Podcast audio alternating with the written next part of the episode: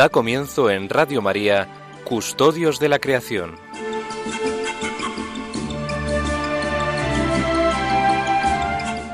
Dirigido por Lorena del Rey.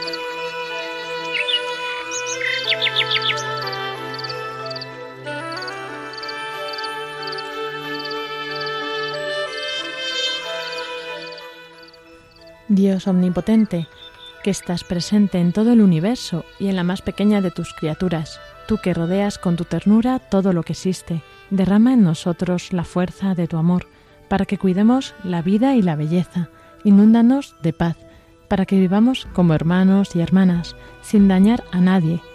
Dios de los pobres, ayúdanos a rescatar a los abandonados y olvidados de esta tierra que tanto valen a tus ojos sana nuestras vidas, para que seamos protectores del mundo y no seamos depredadores, para que sembremos hermosura, para que no contaminemos, no sembremos destrucción. Toca los corazones de los que buscan solo beneficios, a costa de los pobres y de la tierra. Enséñanos a descubrir el valor de cada cosa a contemplar admirados, a reconocer que estamos profundamente unidos con todas las criaturas en nuestro camino hacia tu luz infinita. Gracias porque estás con nosotros todos los días. Aliéntanos, por favor, en nuestra lucha por la justicia, el amor y la paz.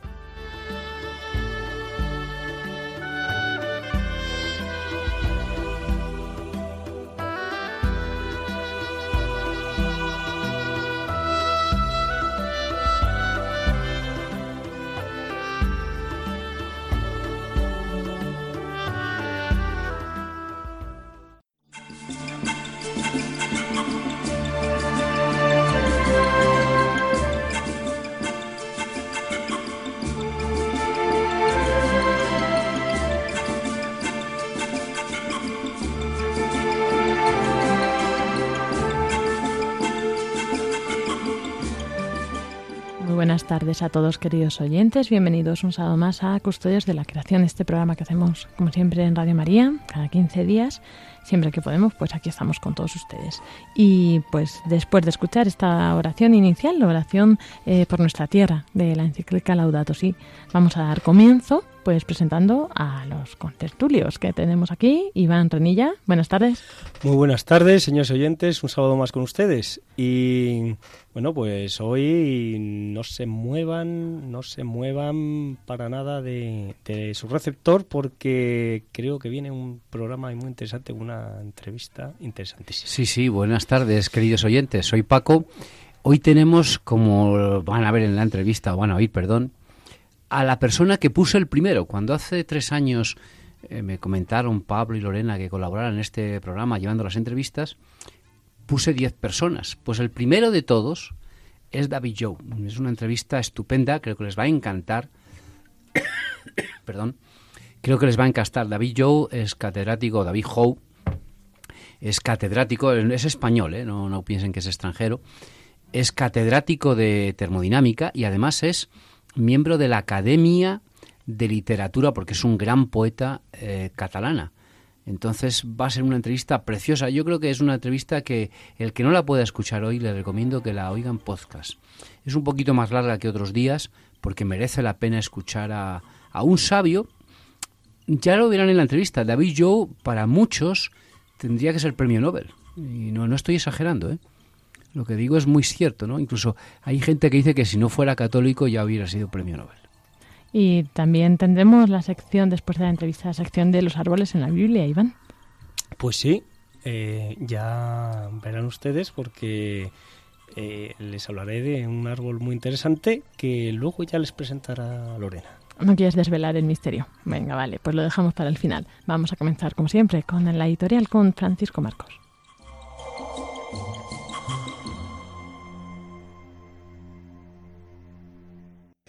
Hay un refrán de mi pueblo que dice que en agosto frío el rostro. Hace referencia a que en agosto, a partir de las nueve de la, de la noche, las diez, ya empieza a hacer fresco. En agosto, frío el rostro. El viento, que oyen ustedes, ya en agosto corre por las noches. La temperatura a partir de las nueve de la noche es una temperatura agradable. Agosto es el mes en el que la naturaleza espera ansiosa, como ya dijimos en nuestro editorial anterior, las lluvias de septiembre. Y ese frescor le viene muy bien a muchas plantas, porque les permite descansar. Es decir, muchas plantas, si hiciera todo el día tanto calor como hace en los meses de julio, y los últimos meses de junio y los primeros de agosto, si hiciera todos los días siempre ese calor y no hubiera lluvia, acabarían secándose. Pero agosto también nos presenta otra maravilla. Es la maravilla de aquellos pastos que no han sido segados, que no han sido cosechados, de aquellas praderas totalmente amarillentas.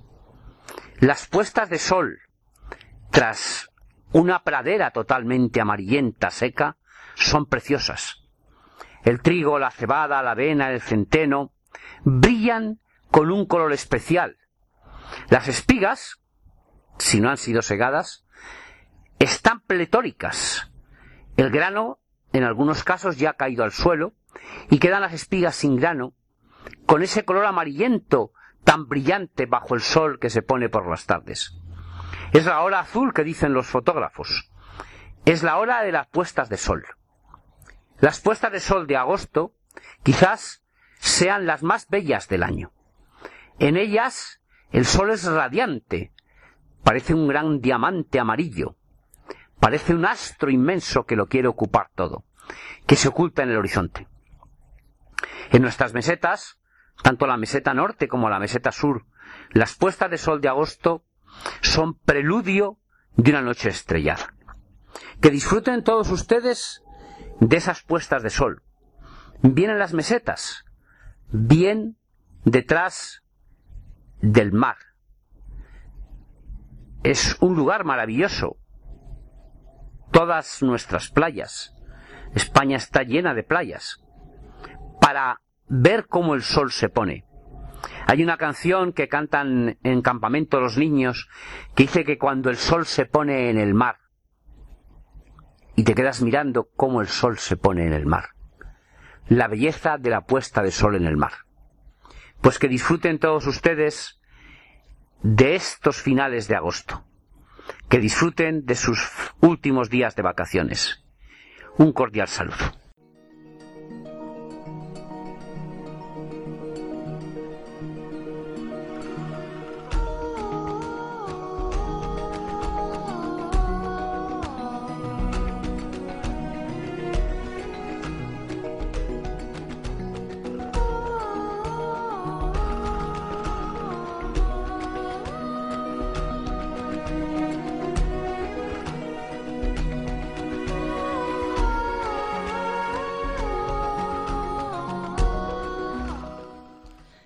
Así vamos a comenzar este programa de Custodios de la Creación con la entrevista que hoy nos trae Paco, Francisco Marcos, de David Joe, pues una persona que siempre nos ha hablado mucho de ella, Paco, y bueno, tenía mucho interés en realizarla, así que gracias Paco por habernos traído esta entrevista.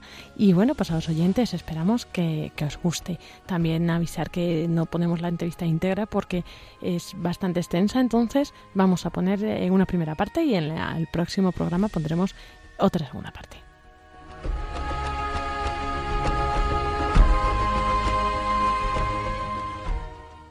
Buenas tardes, queridos oyentes de nuestro programa Custodios de la Creación. Hoy tenemos una de las entrevistas más bonitas de nuestro programa. Tenemos con nosotros a una de las personas que cuando Pablo y Lorena me llamaron para participar en este programa, fue el primero que puse en la lista. Eh, puse diez entrevistados, de los cuales ya hemos entrevistado a siete y nos quedan tres de la primera lista. Y nos queda justo el de el primero, Don David Joe Miravent. Don David Joe Miravent, para mí David, es eh, mi maestro, junto con Ilya Prigogine, en una línea preciosa que es la línea de termodinámica de procesos irreversibles. David es catedrático y poeta. Forma parte nada más y nada menos que de la Academia de la Lengua Catalana, sus poesías en catalán. Pero don David eh, tiene dos características que a mí me encantan, aparte de la ser poeta, ¿no? Y es que es un sabio humilde. Porque oírle hablar a don David es una gozada, pero sobre todo es oírle decir, no lo sé, hay que estudiarlo. Es decir, es un hombre que une a su sabiduría su humildad. Don David Yo, eh, reconocido en todo el mundo por sus trabajos en termodinámica de procesos irreversibles, continuación de los trabajos del premio Nobel de Prigogine, del que era discípulo y amigo.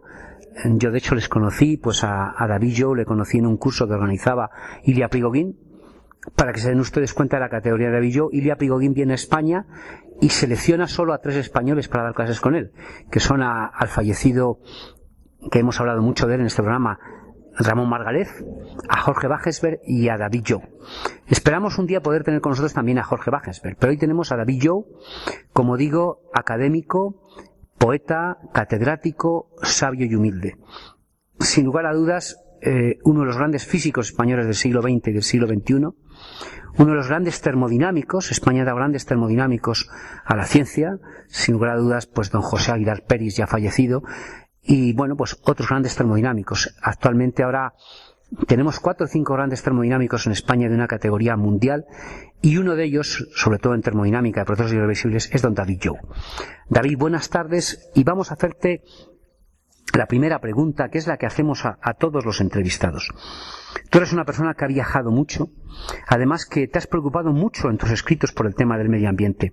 David, para ti, ¿cuáles son los principales problemas que tiene el medio ambiente en Cataluña, en España, en Europa? Bueno, en primer lugar, muchas gracias por vuestra invitación y por tu valoración tan entusiasta y tan generosa. Mira, pensar en problemas ambientales, pienso en primer lugar en la desertización, en segundo lugar en la contaminación de acuíferos, en tercer lugar, en los problemas que se podrían plantear en una agricultura intensiva si hubiera problemas con el combustible, porque la eh, agricultura intensiva eh, consume mucho combustible y eso podría ser un problema gravísimo para la humanidad. Además de esos tres problemas, a corto término, a corto plazo y además eh, bastante evidentes, hay el problema más general de calentamiento del medio ambiente. Ese problema del calentamiento puede tener diferentes salidas dependiendo de algunos factores sutiles. En particular a mí me interesan tres. Primero, ¿qué factor tendrán las nubes? Habrá más evaporación, por ejemplo, entonces más nubes. Las nubes enfriarán la tierra o calentarán la tierra.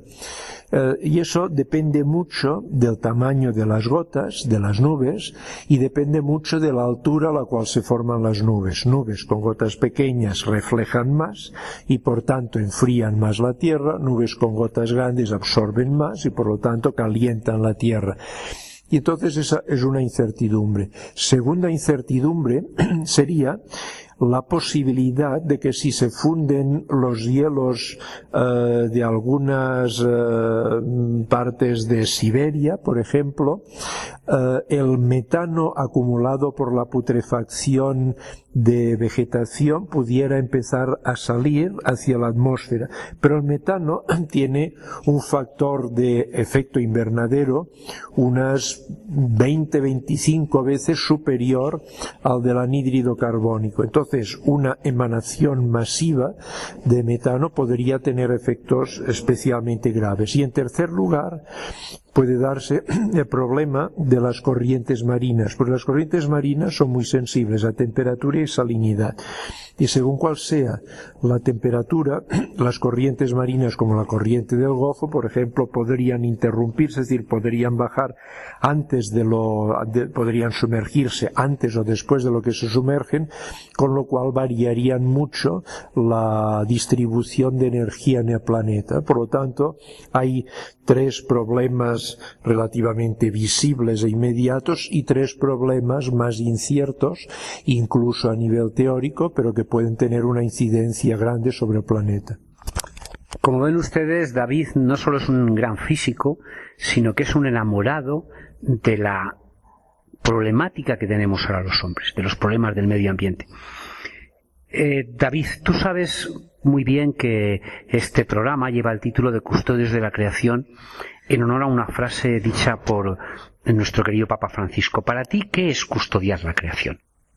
Custodiar la, creación es sobre todo tratarla respetuosamente, eh, tener presente a, los demás y a la creación como algo otro de ti y que merece ser respetado profundamente, es decir, que algo que no está a tu servicio.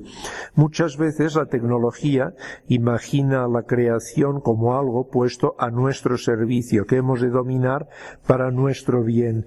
Y entonces creo que precisamente también para optimizar este bien eh, debemos tratarla respetuosamente, es decir, no es algo que vaya en detrimento de nuestra plenitud y de nuestras posibilidades expansivas, sino incluso eh, las favorece tratar con respeto a esa creación.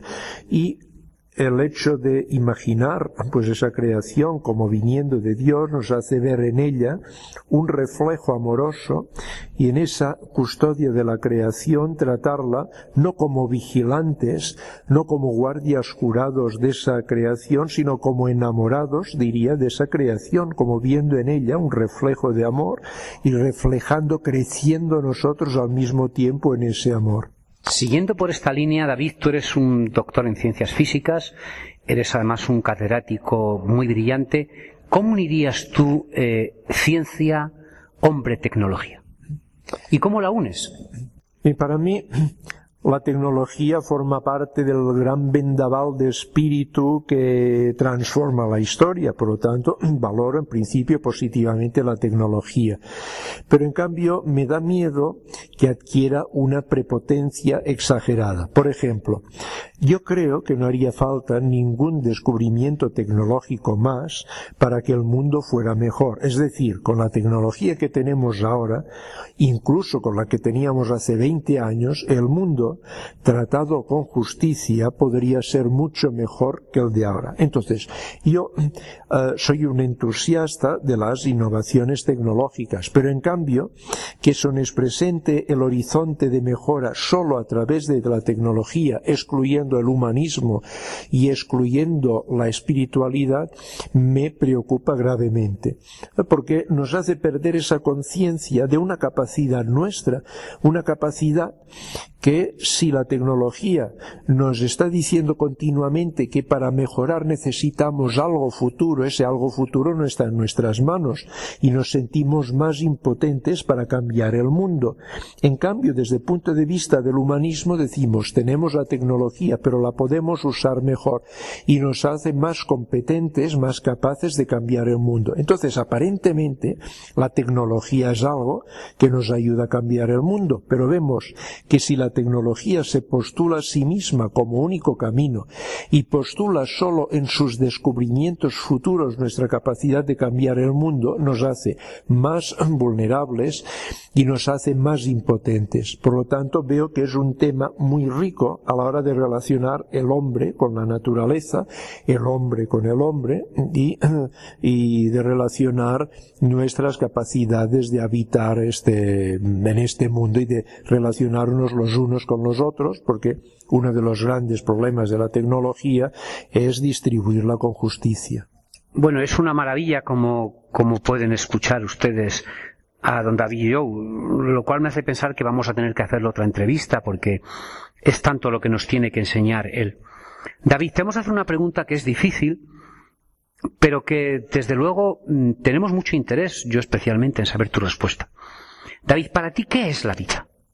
Esta pregunta es muy complicada, pero es una pregunta muy actual por dos motivos, por dos, por dos motivos prácticos, no solo por el motivo filosófico.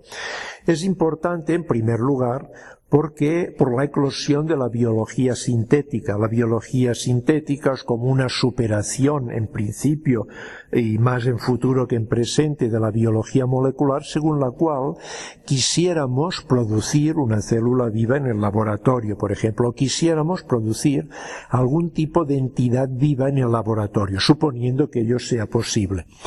Eh, en segundo lugar, nos interesa la astrobiología, nos interesa explorar la posibilidad de existencia de vida en otros planetas. Ahora, estas dos cuestiones, el origen de la vida y la vida en otros planetas, nos plantea un problema. ¿Cómo reconoceríamos la vida si fuera diferente de la vida que nosotros eh, estamos acostumbrados a conocer en esta Tierra?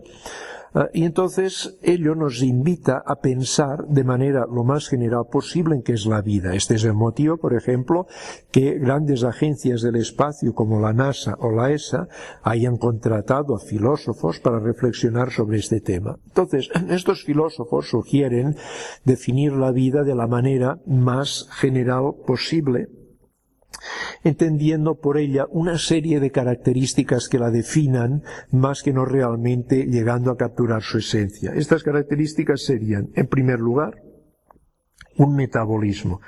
Entonces, una serie de reacciones químicas en las cuales se transforman una serie de sustancias eh, obtenidas desde fuera, les llamaremos nutrientes, para convertirlas en sustancias y en energías del propio organismo, de la propia entidad que estamos intentando juzgar como viva. En segundo lugar, tenemos la, eh, exigimos la posibilidad de uh, un cierto autocontrol, lo que denominamos autopoiesis, es decir, una capacidad de reaccionar a las perturbaciones del ambiente intentando minimizarlas en el sentido de que nos perturbe en lo menos posible nuestro, nuestro estado para funcionar lo mejor posible. Y en tercer lugar está la eh, capacidad de reproducción y en lo posible capacidad de reproducción con variaciones, porque es a través de esas variaciones como la vida irá explorando nuevas posibilidades. Si definiéramos desde un punto de vista más profundo la vida, eh, intentando definirla desde el punto de vista físico-químico, tendríamos que aludir necesariamente a la termodinámica y a la biología molecular, es decir, a materia, a energía y a información. ¿Qué tipo de materia constituye la vida? Qué tipo de energía constituye la vida, qué tipo de informaciones necesitamos para la vida, y en ese sentido vemos, desde el punto de vista de la materia, nos preguntamos, ¿es necesario que la vida esté constituida siempre por proteínas, por ácidos ribonucleicos, por lípidos, por azúcares? Y vemos que en otros planetas podría ser que las proteínas fueran que estuvieran constituidas por aminoácidos diferentes a los 20 aminoácidos que en la Tierra forman la vida. En el procesamiento de la energía vemos que el sistema tiene que estar alejado del equilibrio y este alejamiento del equilibrio da las posibilidades de buscar nuevas maneras de organización del sistema. en el espacio y en el tiempo, es decir, en estructuras y en ritmos. Y en tercer lugar, en la información. Uno de los trabajos interesantes, a mi entender, que se están haciendo actualmente es cómo podríamos contener la información de los ácidos ribonucleicos actuales, pero con tipos de moléculas que fueran diferentes, y en esto se está trabajando actualmente.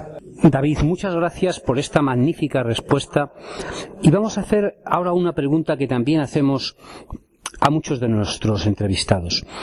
Eh, tú eres un amante de la naturaleza, pero aparte de ser un amante de la naturaleza, has dedicado tu vida a la educación, concretamente a la educación universitaria, durante muchos años. ¿Qué problemas tiene para ti la educación y concretamente la educación ambiental en España? Bien, la educación, y no solo en España, sino también en Europa, porque he vivido bastante de cerca la educación en Francia, por ejemplo, en Italia, a través de colegas que tienen hijos allí, es mm, de dos, en dos aspectos. En un aspecto, en una uh, valoración cada vez mejor, menor, perdón, de la dimensión humanística. Es decir, intentando conseguir algo más pragmático, más práctico que de una mayor competencia profesional, algo lo que es indudablemente interesante, pero que puede hacer perder el espíritu crítico y el espíritu de autoconciencia, de autoconocimiento. Y en segundo lugar, hay una bajada de nivel, de exigencia consigo mismo. Creo que hay una especie de adulación al estudiante en el sentido de hacerle creer que él es muy creativo, algo positivo, que se le insista en su creatividad, pero esa creatividad debe pagar el precio de un esfuerzo, de una disciplina propia. Y esa disciplina te hace más libre.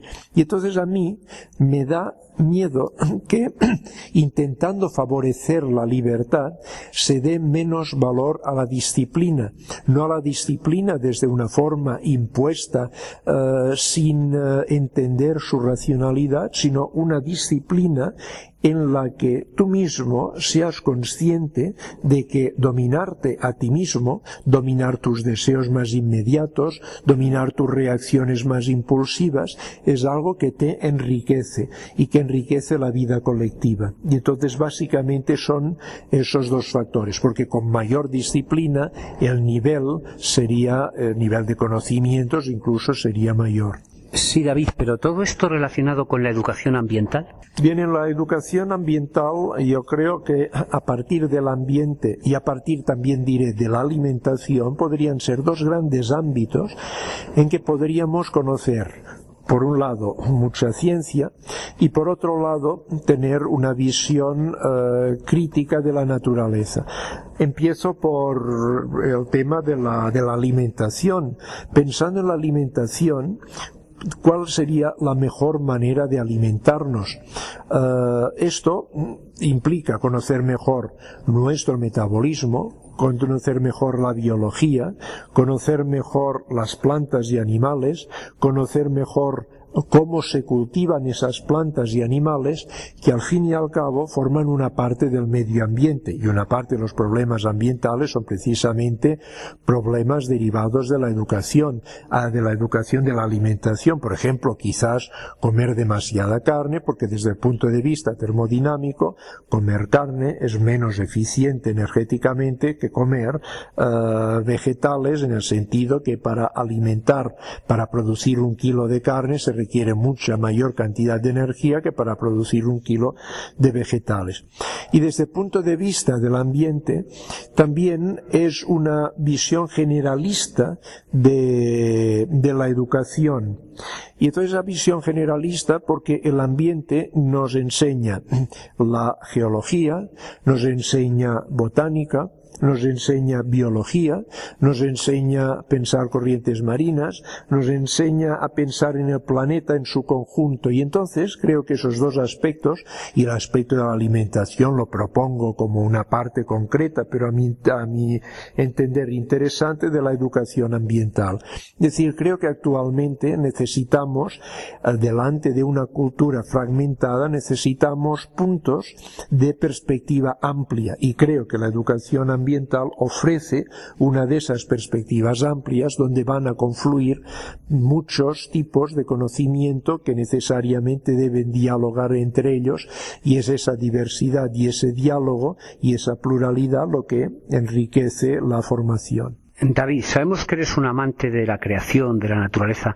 ¿Nos puedes contar alguna anécdota de tus paseos por esa bella naturaleza catalana que tanto bien, de la cual has escrito poesías preciosas, tú conoces? Bien, eh, la anécdota pues simplemente es de un, paseo por los campos en mayo.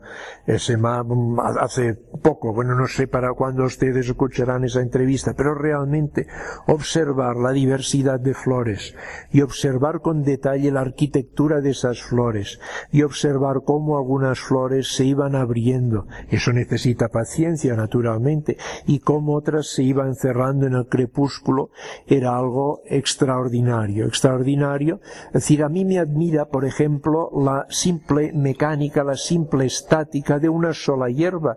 Imagínense ustedes un edificio de tres kilómetros de altura, porque es que en comparación con su base, una, una, una pequeña hierba tiene una altura enorme. Entonces imagínense que nosotros lo quisiéramos hacer y en comparación con un edificio normal tendríamos edificios de tres o cuatro kilómetros.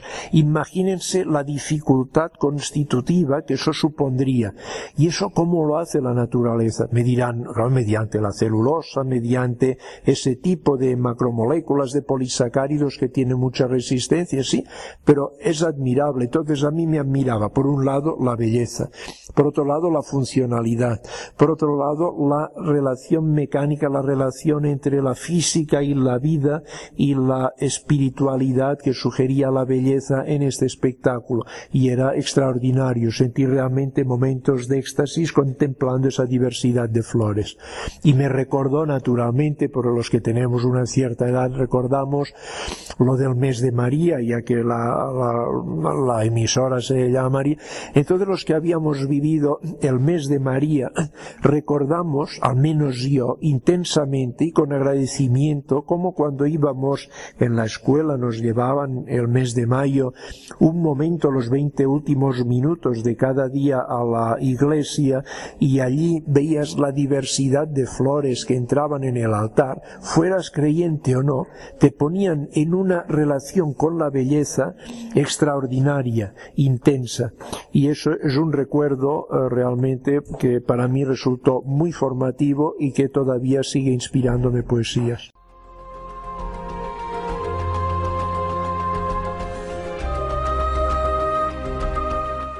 Muchas gracias Paco por esta maravillosa entrevista. Ya sabéis que en el próximo programa tendremos la siguiente parte de la entrevista que concluirá. Y bueno, pues muchísimas gracias también a David Joe por, por este testimonio. Vamos ahora a dejar unos minutos musicales para interiorizar todo esto que, que hemos estado escuchando.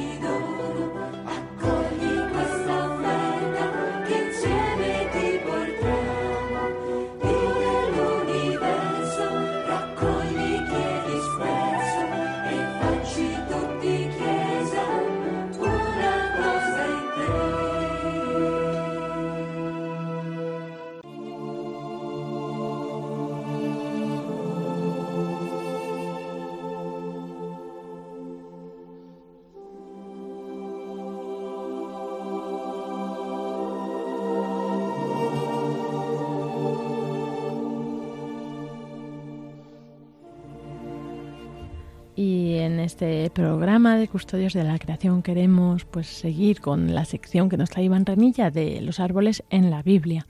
Hoy tenemos un árbol muy interesante, el ciprés, y, y bueno, pues realmente también como hay muchas referencias, muchas cosas que comentar, así que os dejo ya con Iván para que él pueda seguir profundizando en este tema. Así que adelante, Iván, y muchas gracias por esta sección.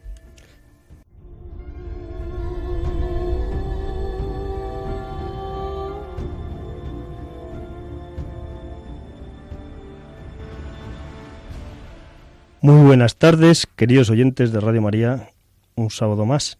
En esta ocasión, en la sección de árboles en la Biblia, vamos a tratar del ciprés común. El ciprés común es un árbol que antiguamente fue, como ya les contaré más adelante, muy utilizado con una gran cantidad de usos y aplicaciones en el mundo antiguo y también en el mundo actual. Pero ahora, primeramente, nos vamos a centrar en las citas bíblicas respecto a esta especie.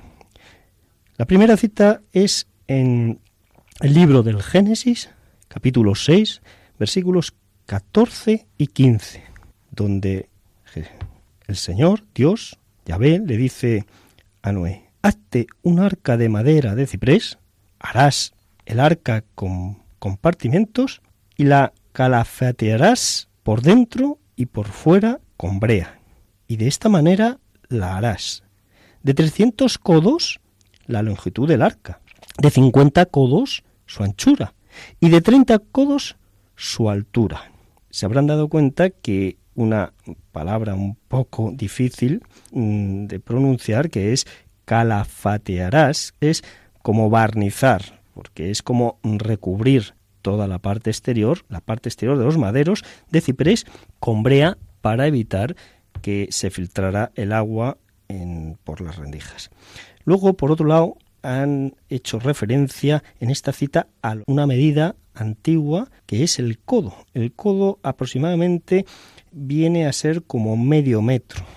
¿Y cómo se calculaban estos codos? Pues midiendo la distancia desde el codo al final de la mano abierta, que es lo que se denominaba el codo real, y desde el codo hasta el final de la mano cerrada, se denominaba el codo vulgar.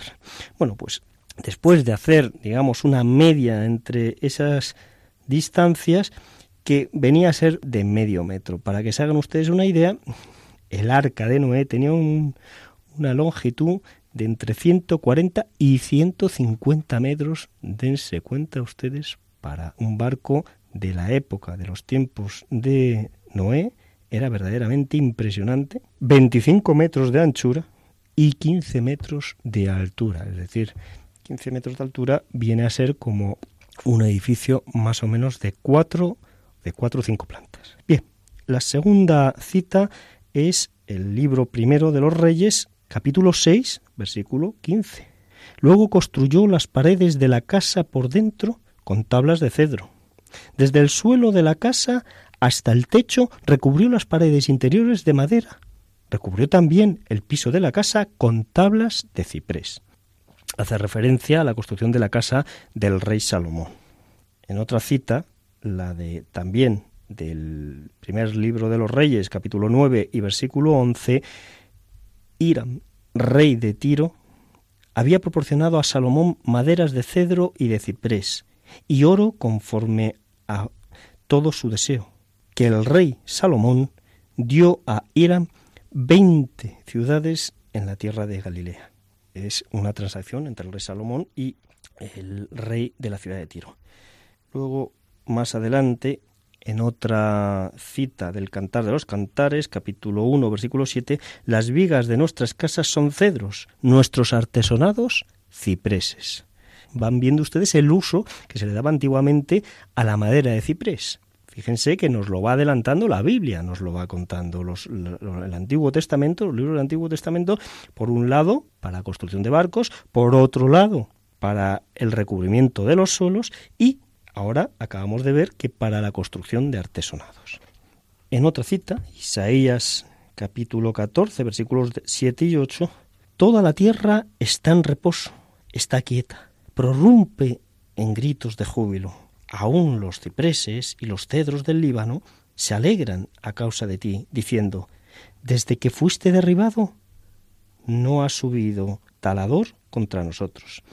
Esta cita hace referencia a nuestro Señor Jesucristo, que el profeta Isaías se refiere a él cuando dice que cuando fuiste derribado, el Señor, nuestro Señor Jesucristo, padeció en la cruz, se ha renovado en el ser humano, pues a través del perdón de los pecados, una nueva vida y una vida plena y rica. En otra cita, ya eh, finalmente, pues es una cita en la que mm, Isaías también, capítulo 60, versículo 13, dice, la gloria del Líbano vendrá a ti, el ciprés, el olmo y el boj a una para hermosear el lugar de mi santuario, y yo haré glorioso el lugar de mis pies. Bueno, señores, pues después de este ramillete de citas que he podido encontrar y que comparto con ustedes, ahora les dejo con un poema de don Gerardo Diego dedicado al ciprés de Santo Domingo de Silos con música de fondo gregoriana. Enhiesto surtidor de sombra y sueño, que acongojas el cielo con tu lanza, chorro que a las estrellas casi alcanza, devanado a sí mismo en loco empeño. Mástil de soledad, prodigio isleño, flecha de fe, saeta de esperanza, hoy llego a ti, riberas de la lanza, peregrina al azar mi alma sin dueño. Cuando te vi, señero, dulce, firme, qué ansiedades sentí de diluirme y ascender como tú, vuelto en cristales, como tú, negra torre de ardos filos, ejemplo de delirios verticales, mudo ciprés en el fervor de silos. Ojalá hayan podido disfrutar ustedes, queridos oyentes de Radio María, querida familia de Radio María, como yo lo hice el día que pude oír este poema y en ese entorno tan maravilloso, con esa música de fondo tan bonita y tan evocadora como es la música gregoriana. Bueno, pues ahora mm, vamos a entrar ya en la especie, en dar algunos datos sobre la especie y algunas curiosidades que puedan resultar de interés. El ciprés común, eh, su nombre botánico, su nombre científico, es Cupresos sempervirens. Se llama también ciprés común o ciprés mediterráneo. Pertenece a la familia de las cupresáceas. Su origen y su distribución, su, su distribución es mm, el suroeste de Europa y el oeste de Asia. Se piensa que es originario de las islas del mar Egeo, muy concretamente la isla de Chipre, aunque también está extendido por la isla de Creta y de Rodas. Y se distribuye pues por el oeste de Siria, norte del Líbano, lo mismo que por el norte, igualmente por el norte de Jordania, llegando hasta Irán y evidentemente por toda la cuenca mediterránea. Su talla, pues entre 25 y 30 metros, llegando a una talla máxima de 35 metros. Su edad viene a ser de unos 500 años, pero hay ejemplares que se, se les atribuye una edad de 2000, más de 2000 años. Es una especie realmente impresionantemente longeva. La floración viene a producirse entre los meses de febrero y marzo. Es un árbol de hoja perenne, las hojas en forma de escama. La altitud vegeta o se desarrollan desde el nivel del mar, las costas del Líbano, hasta los 2.000 metros de las montañas del Atlas. Eh, los suelos en los que eh, prospera pues son cualquier tipo de suelos siempre y cuando no sean suelos encharcados.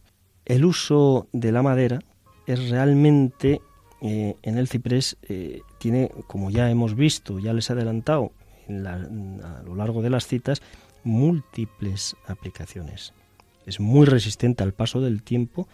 Para que ustedes mm, se hagan una idea, les pondré un ejemplo muy ilustrativo que es el de las puertas de la Basílica de San Pedro del Vaticano, que son de ciprés y que tienen más de mil años.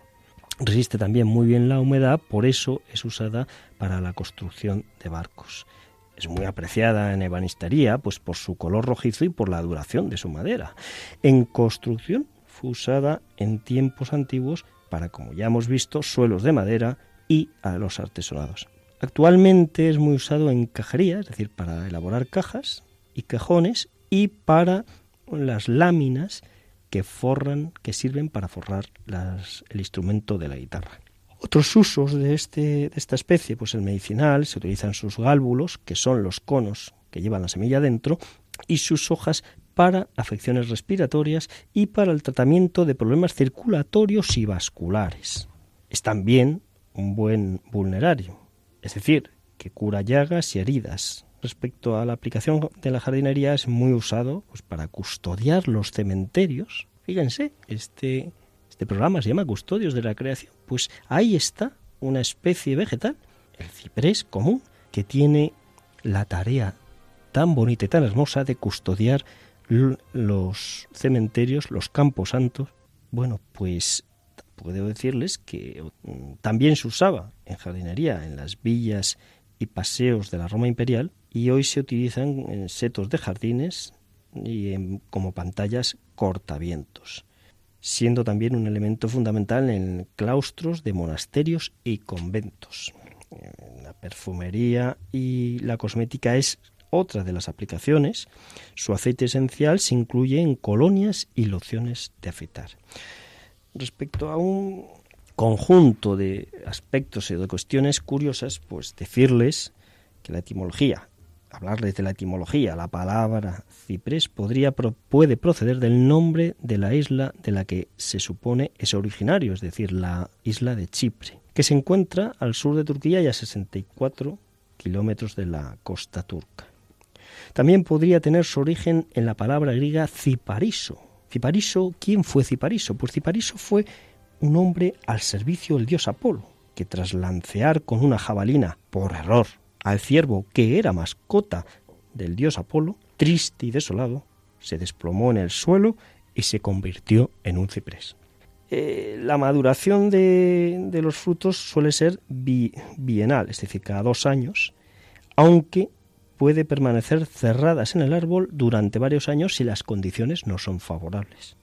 Para que se hagan ustedes una idea de lo pequeñísima, lo diminuta que es el tamaño de la semilla, en un kilo caben aproximadamente 120.000 semillas. Les voy a hablar a continuación de los simbolismos y de qué representa realmente este árbol. Este árbol representa y simboliza la inmortalidad, está presente en los cementerios, como, como ya hemos visto, y posiblemente no pues, solo, únicamente por un motivo, entre otros, pues eh, motivos está el de la resistencia de su madera a la putrefacción. También su talla elevada con forma de punta de flecha que apunta hacia el cielo. Y otro motivo podría ser quizás su notable longevidad. Esos conjuntos de factores es lo que le hacen eh, convertir, le han convertido en símbolo de la inmortalidad. También representa la hospitalidad en los jardines de palacio y villas. En los monasterios y conventos responde pienso yo que a la doble simbología de eternidad y hospitalidad. Es decir, nuestros queridos hermanos monjes y nuestras eh, queridas mm, consagradas en sus recintos de retiro, en sus construcciones de retiro, tanto monasterios como conventos, casi siempre hay presente un ciprés que evoca la eternidad y que es signo también o símbolo de hospitalidad. En el cristianismo representa, como pueden ustedes imaginarse, inmortalidad, pero también mansedumbre. Por su longevidad y el verdor persistente de sus hojas, en algunos lugares ha sido llamado, igual que otra especie, la tuya, como árbol de la vida. Representa también las cualidades de nobleza y lealtad por su naturaleza incorruptible y por supuesto las de santidad y pureza. Ya cambiando Mm, de tema y repasamos a un dato muy curioso que seguro que a algunos les sorprenderá, otros ya lo conocerán, pero en cualquier caso mm, creo que a todos ustedes les gustará. En el monasterio Santo Toribio de Líbana, en Santander, hay un fragmento de madera de ciprés, el llamado Lignum Crucis, que trajo el mismo santo, Santo Toribio de Líbana, obispo entonces de Astorga, en el siglo V desde Jerusalén, y que desde ese lugar, desde Astorga, fue trasladado en el siglo VIII, junto a los restos del santo, durante la invasión musulmana a Líbana, donde actualmente hay un santuario y se veneran los restos del santo y sobre todo el pedacito de cruz se piensa que es la cruz auténtica de, de, Cristo, que es un pedazo de la auténtica cruz de Cristo que trajo el santo a España. Ya para terminar, una última anécdota. Decirles que el filósofo griego Platón, que vivió entre el año 423 y el 347 antes de Jesucristo, se cuenta, cuenta la anécdota, que eh, escribió y dijo que las leyes deberían grabarse en madera de ciprés porque es más duradera e incorruptible que el propio metal. Así que, con esto, señores oyentes, muy queridos oyentes de Radio María, me despido de ustedes hasta un próximo sábado, si Dios quiere, que Dios les bendiga.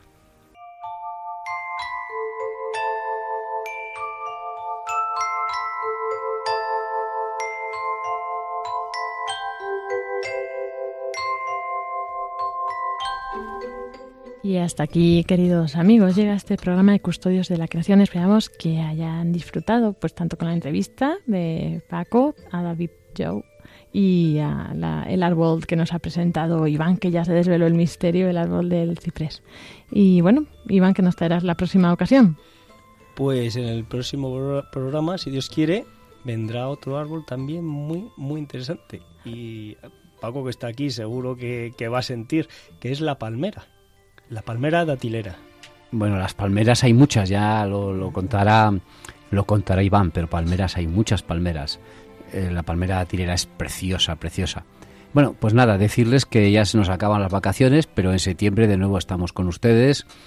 De nuevo Pablo estará con nosotros. Tendremos en septiembre tenemos dos entrevistas maravillosas, no se las pierdan porque las personas entrevistadas son o las que vamos a entrevistar son dos personas que que tienen mucho que decirnos y además que conocen bien los temas de los que hablamos. Y también, pues eso, tendremos de vuelta a Pablo y nos contará pues sus viajes de, Willy Fogg, como siempre, con todas sus experiencias. Sí, yo les contaré un poquito también de, mi viaje por México, que ha sido bastante, bastante interesante. Yo después de los insectos del otro día no sé si quiero saber más cosas, Paco. Bueno, yo pues únicamente, que se nos ha olvidado decirlo en este programa y en el pasado, bueno, pues este año en España y sobre todo en Portugal hemos tenido incendios recordar por desgracia y pedir una oración para el bombero que, murió en La Palma, ¿no? Y algún bombero más que ha muerto también en España y en Portugal, ¿no? Entonces, pues nuestras oraciones para ellos y todavía en septiembre extremen mucho el cuidado con, las colillas ¿eh? y con todo, porque los peores meses de incendios forestales son agosto y septiembre, sobre todo si no llueve en septiembre. Por tanto, por favor, eh, pues cuiden mucho el tema de los incendios forestales porque se pierden en diez minutos lo que la obra de la creación ha hecho en cientos de, horas. Literalmente, como ha dicho Paco, es perder la vida por amor, porque esos profesionales, por amor a la naturaleza, pues, pues han, han dejado allí su vida. Pues muchas gracias por este comentario final y bueno, pues a todos como decimos nos encomendamos a sus oraciones, también encomendamos pues eh, todo el tema, la problemática ambiental, ¿no? que también hay que, hay que actuar, pero también hay que, orar. ¿no? Y nos despedimos hasta dentro de 15 días, Dios mediante, nos encontraremos en septiembre en un nuevo curso, aunque todavía no nueva eh, temporada de, de Radio María, eso se renueva en octubre y bueno, pues quizás les presentemos alguna novedad. Mm, que tengan muy buena tarde y ya pues sí que feliz fin de, de verano.